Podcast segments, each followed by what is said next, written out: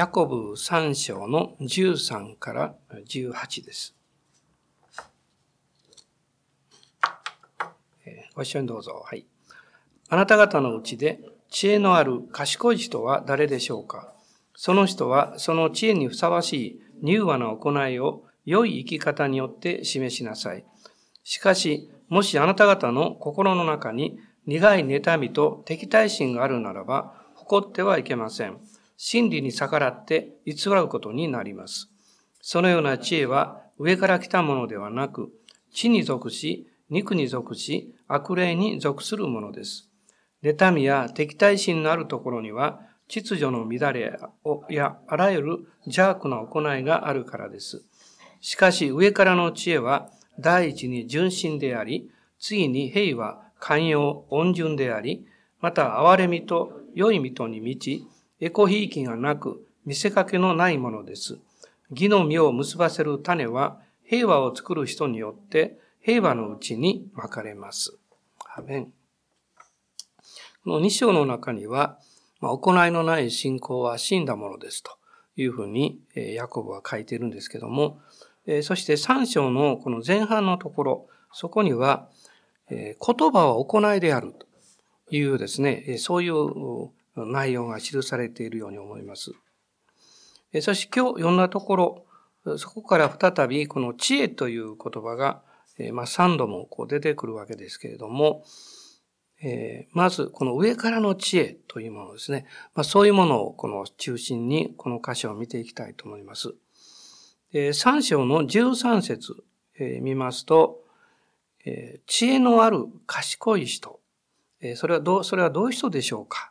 という問いかけから始まっていて、そういう人は二つの特徴があるということを彼は記しています。まず一つは、えー、柔和な行い。柔和な行いですね。で、その柔和な行いというのは、知恵にふさわしくと言われているわけです。信玄の一章の五節を開いてください。信玄の一章の五節です。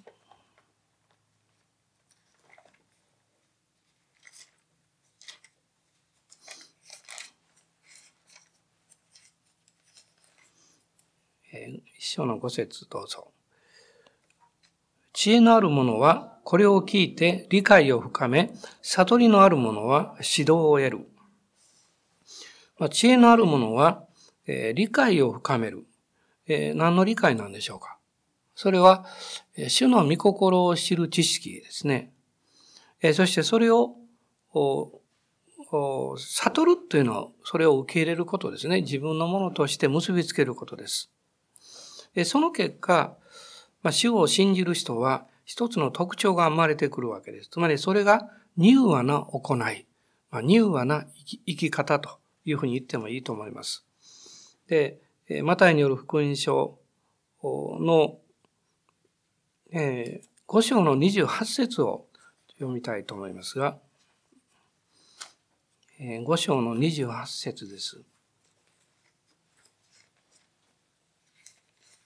まあ、5章の前半のところに、柔和なものは幸いです。その人は地を相続するからですという有名な言葉があるんですけども、この28節もあの読んでみたいと思います。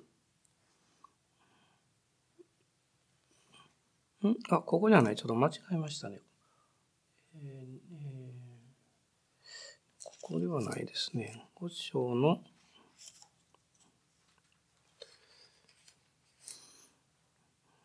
ちょっと、えー、箇所を間違えましたね。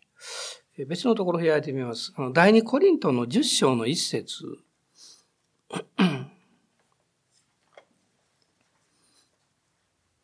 第二コリントの10章の一節。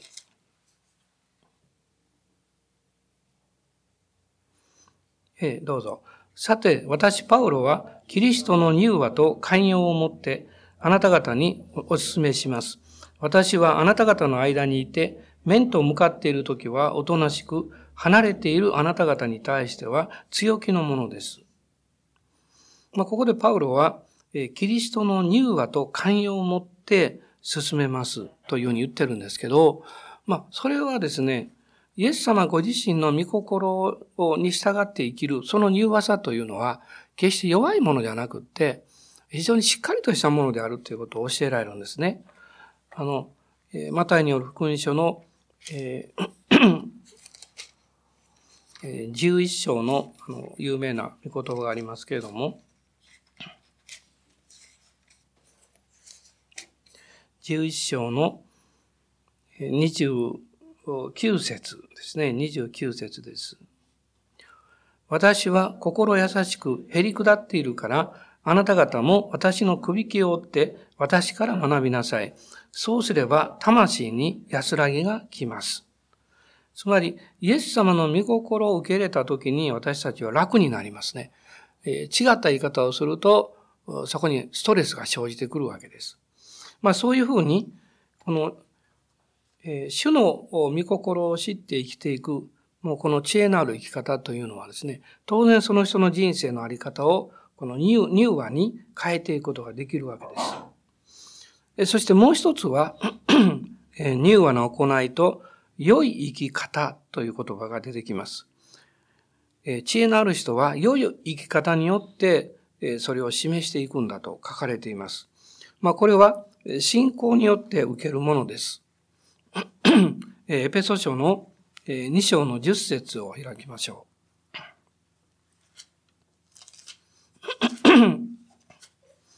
う。エペソの2の10です。どうぞ。私たちは神の作品であって、良い行いをするために、キリストイエスにあって作られたのです。神は私たちが良い行いに歩むように、その良い行いをもあらかじめ備えてくださったのです。良い行いが信仰によるという理由はですね、神様は私たちの歩むその先にあって良いことを準備してくださっている。それを私たちは信じて受け取っていくわけです。何かこういうふうに、したら良くなるだろうというんではなくて、神様が良いものをすでに備えておられるのを信じて歩いていく。だからここにはですから、良い行いをもあらかじめ備えてくださったのです。というふうに書かれています。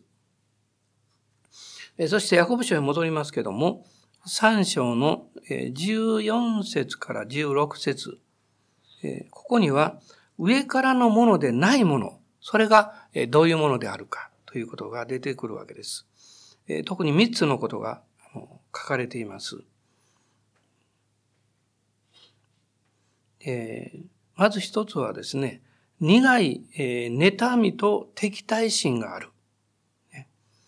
えー、苦い妬みと敵対心がある、えー。そういうものがその動機づけにあるならば、それは上からのものではない。まあ、真理に逆らって偽っているんだ。というふうにはっきり御言葉は語っています。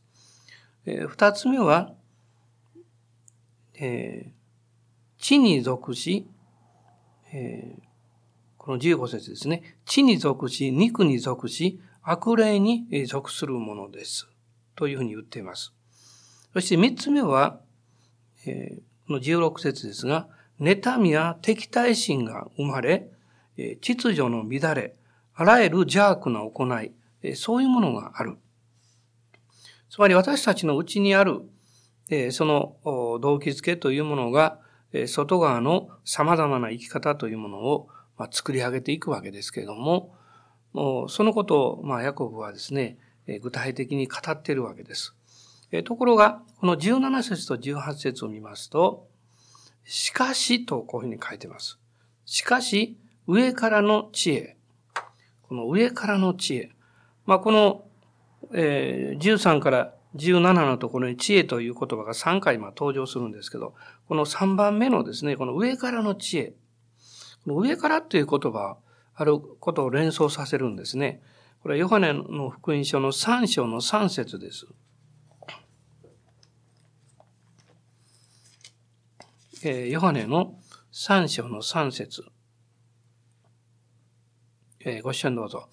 イエスは答えて言われた。誠に誠にあなたに告げます。人は新しく生まれなければ神の国を見ることはできません。この人は新しくという言葉。これは同じ言葉なんですね。だから、上からとか、えー、新しく、あるいは天から、えー、そういうふうにも理解できるわけです。ですから、ヤコブがここで言う上からの知恵というのは天からの知恵であり、えー、人間のものでない新しい神からの知恵である。まあそう言ってるわけです。で、そういうふうに天からの知恵を受けて歩くときに、えー、まあこれは刑事によるものですけれども、この内容はこのキリストご自身から来るものであるということがわかります。まあ誠の知恵というのはキリストから来るわけです。このコロサイ人への手紙の2章の3節を見てください。コロサイ書の2章の3節です。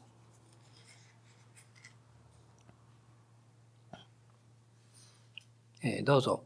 このキリストのうちに知恵と知識との宝がすべて隠されているのです。まあ、このコロサイの教会っていうのは、間違った哲学や教えによってこの振り回された危険なところにいたわけですけれども、その誤った哲学や思想、それはその土台にあるのはですね、偽りの知識なんですね。あるいは人がこの巧みに作り上げたえー、神秘的なもの。それはすべて人間的なものであるわけです。しかし上からの知恵というのは、刑事によって、精霊の刑事によって、えー、与えられていて、その知恵が指し示す先にあるのはイエス・キリストご自身なんですね。ですから、えー、このように、え、キリストにある知恵というものを私たちが持って生きるときに、そこには7つの特徴が生まれるということを、このヤコブは、17節の中で言ってるわけです。これ7つのものが出てきます。一つは、一番目は純真である。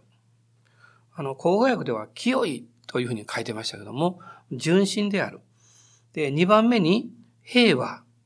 で、三番目に寛容。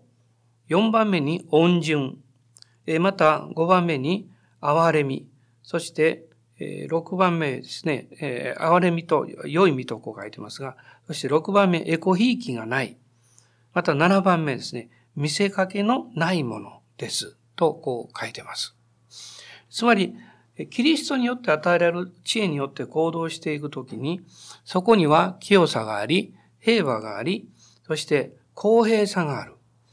人を裁いたり、エコひいきしたり、えあるいは、あの、えー、冷たく当たったりですね。そういうことがないんだということが書かれています。三章の十八節の中で、義の実を結ばせる種。そういう表現をヤコブは言ってますけども、それは平和を作る人によって平和のうちに巻かれます。と書かれています。この平和というのは、この旧約においては、あの、神との平和というのを表す捧げ物がありました。えそれは、え和解の生贄という、あの、供え物ですね。その和解の生贄というのは唯一、え祭祀だけではなく、捧げた人がその動物の一部を食べることができました。つまりそれは、え地によってもう和解がなされていく、いる、その土台の上に立って、交わるということを表しているわけです。まあそういうふうに、神様の御心と交わる人、神様の思いを知って、それを自分の心の中に育んでいく人、そこから生まれてくる生き方、それには清さがあり、平和があり、寛容さがあり、また恩順、その柔和さがある。憐れみと良い身に満ちて、エコひいきがなく、見せかけのないものである。と言っています。つまりそこから導かれる信仰には二つの特徴があると言ってもいいと思うんですね。謙遜と従順ということです。謙遜と従順。まあ最後に、旧約聖書三箇所の6章の8節を読みたいと思います。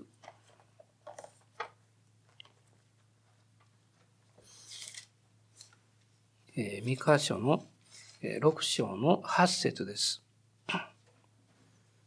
いいでしょうか？一緒にどうぞ。主はあなたに告げられた。人よ、何が良いことなのか？主は何をあなたに求めておられるのか？それはただ講義を行い、誠実を愛し、へり下ってあなたの神と共に歩むことではないか。へり下ってあなたの神と共に歩む、つまり従順に生きることではないか。まあそれは主の思いがどういうものであるかということをその状況の中で知った人はそのように変えられるわけですね。主の思いと御心を知るまでは私たちは自分の自我で逆らっていくわけです。でも、この上からの知恵というのは、まさにそれを示してくれる。まあ、キリストご自身を示してくれる。そういうものであるということがわかります。まあ、この新しい週も、私たちはキリストを知るというところに目を向けたいと思います。あの、具体的に考えるとですね、あれもこれもというたくさんのやらなきゃいけないことがあると思いますけども、それを目標にするんじゃなくって、主を見上げて、主の御心を知って従っていく。そのことを第一に置いて歩んでいきたいと思います。そうすれば、あなたや私のこの態度や生き方の中には、おのずと柔和さ、そして信仰から来る従順ですね。そういうものが溢れてくると思います。アーメン。感謝します。それじゃあお祈りしましょう。ハレルヤ、イエス様、感謝します。あなたの皆あがめます。今日からまた新しい一週間が始まりますけれども、キリストご自身、知恵でいらっしゃる方が、その首輝と共にできる私たちを助けてくださって、上からの知恵によって、柔和と従順を身につけて、純真なもの、平和なもの、もし、そして寛容なものと、またエコ兵器がない、義に満ちたものとして、この一週間を導いてくださいますようにお願い申し上げます。アーメン、感謝します。一切のことを主の御手に委ねて、皆によってお祈りいたします。アーメン。